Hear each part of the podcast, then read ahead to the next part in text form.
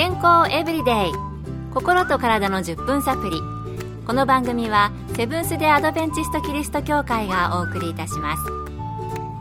皆様お元気でしょうか？森田美恵です。今日もあなたやあなたの大切な人の心と体の健康に役立つ情報を短い10分間にぎゅっと詰め込んでお届けします。セブンス・デ・アドベンチスト・キリスト教会は社会奉仕をモットーに世界中で病院や学校も運営しています。日本でも東京神戸沖縄の3カ所の病院をはじめ福祉施設などの運営を通して皆様の健康と医療福祉の発展に携わってまいりました。なおこの番組は健康情報番組で医師のアドバイスや治療に代わるものではありません。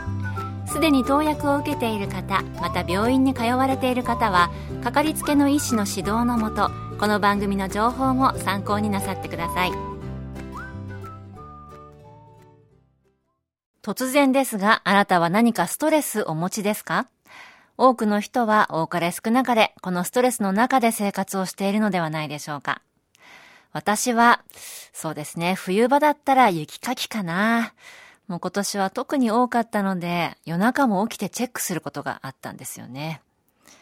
現代社会はストレス多いですよね。生活環境やその変化などから来るストレスもあると思います。お仕事をされている方は職場でのストレスもあるかもしれませんね。仕事内容や納期や締め切り、過度の要求や逆に過小の評価、それから職場の上司や同僚などの人間関係のストレスないでしょうか。学生の方も勉強や部活、クラスメートとの関係などストレスあるかもしれませんね。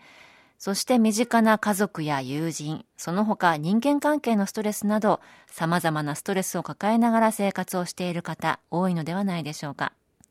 このストレス、心の健康に影響を及ぼすだけでなく、体の健康にも影響があるようです。上手に対処することは、毎日の生活の質を良くして健康にもつながると思います。そこで今日のトピックは、ストレスとの付き合い方です。今回はアメリカシリコンバレーで臨床心理士として働かれているドイリーン・ベロさんに伺いました。何らかの対処が必要な状況や変化のことをストレス状況と言います。簡単に対処できることはそれで済みますが、対処が難しい状況になると私たちの心や体は様々な反応を起こします。それがストレス反応です。状況が改善されたりストレス反応に対処できれば特に問題はありませんが状況やストレス反応が悪化したり慢性化したりすると心身に何らかの症状が生じたり仕事や生活での活動に支障をきたしたりするなど様々な問題が起きてきます。ストレスは生きている限り生じるものです。したがって私たちに必要なのは自分のストレスについてよく知り適切な対処法を実践することでストレスと上手に付き合っていくことなのです。例えば職場の上司からの非常識な要求が続く場合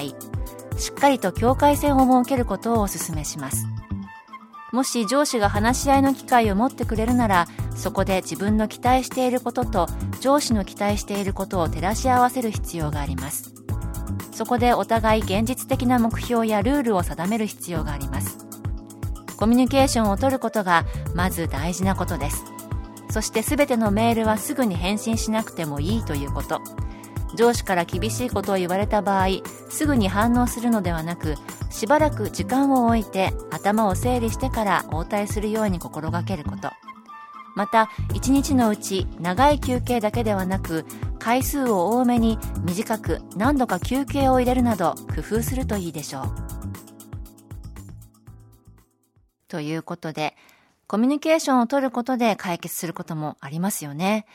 職場の上司からのストレス、あなたはありますか？話しやすい上司ならいいんですけれども、ストレスになる上司は話せない人が多いのではないでしょうか？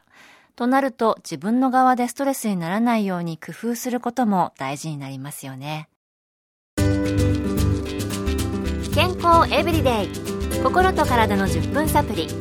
この番組はセブンス・デ・アドベンチスト・キリスト教会がお送りしています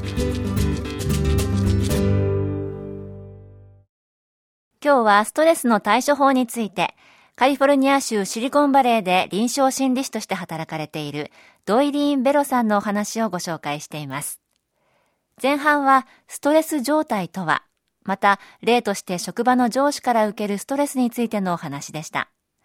さて、職場は上司だけでなく、同僚などの人間関係もありますよね。そこからのストレスの対処法について、ベロさんにお聞きしました。職場の同僚から受けるストレスですが上司からのストレスと同様にはっきりとした境界線を引くことをお勧めします職場の同僚は仕事仲間でプロとして仕事をしているのであって全ての人と友達にならなくてもいいということを念頭に置きましょう。もしプライベートで集まるときは自分にとって活力になる人たちとの付き合いをするようにして一緒にいると疲れてしまう人とはプライベートの時間を共有しない。職場で仕事の仲間としてだけ付き合うといったようにするといいと思います。私は個人的には昼食は仕事仲間とは完全に離れたところで取るようにするか仕事仲間と食べるときは昼食の間は仕事の話を一切しないというようにしていますストレスのある状況を区切っていくということですかね。えー、昼食では仕事の話を同僚とはしないっていうお話ありましたが、私はあの家庭でも取り入れていったらいいかなと思いました。例えばあの子供と勉強とかの話はご飯の時はしないとかですね。えー、仕事とプライベートの切り替え、そういう切り替えが大事かなと思います。アメリカは結構個人の主張が強いですので、職場の人と境界線を引くのはもしかしたら簡単かもしれません。日本の社会だと場合によっては難しいかな。まあ、それでも、ちゃんと自分の意思は持って工夫してストレスをためないようにしていかないといけないですよね。そして単に線を引くだけではなくて、コミュニケーションは上手にとっていくことが大事なのかもしれません。さて、現代社会は様々なストレスの中で生活している方、多いのではないかと思います。今日の例に出てきた上司や同僚だけではなく、家族間や他の人間関係などでもストレスを感じている人おられるかもしれません。このストレスとの付き合い方、もう少し続けて取り上げたいと思います。次回は家族間のストレスと対処法についてお伝えする予定です。今日の健康エブリデイいかがでしたか？番組に対するあなたからのご感想や取り上げてほしいトピックをお待ちしています。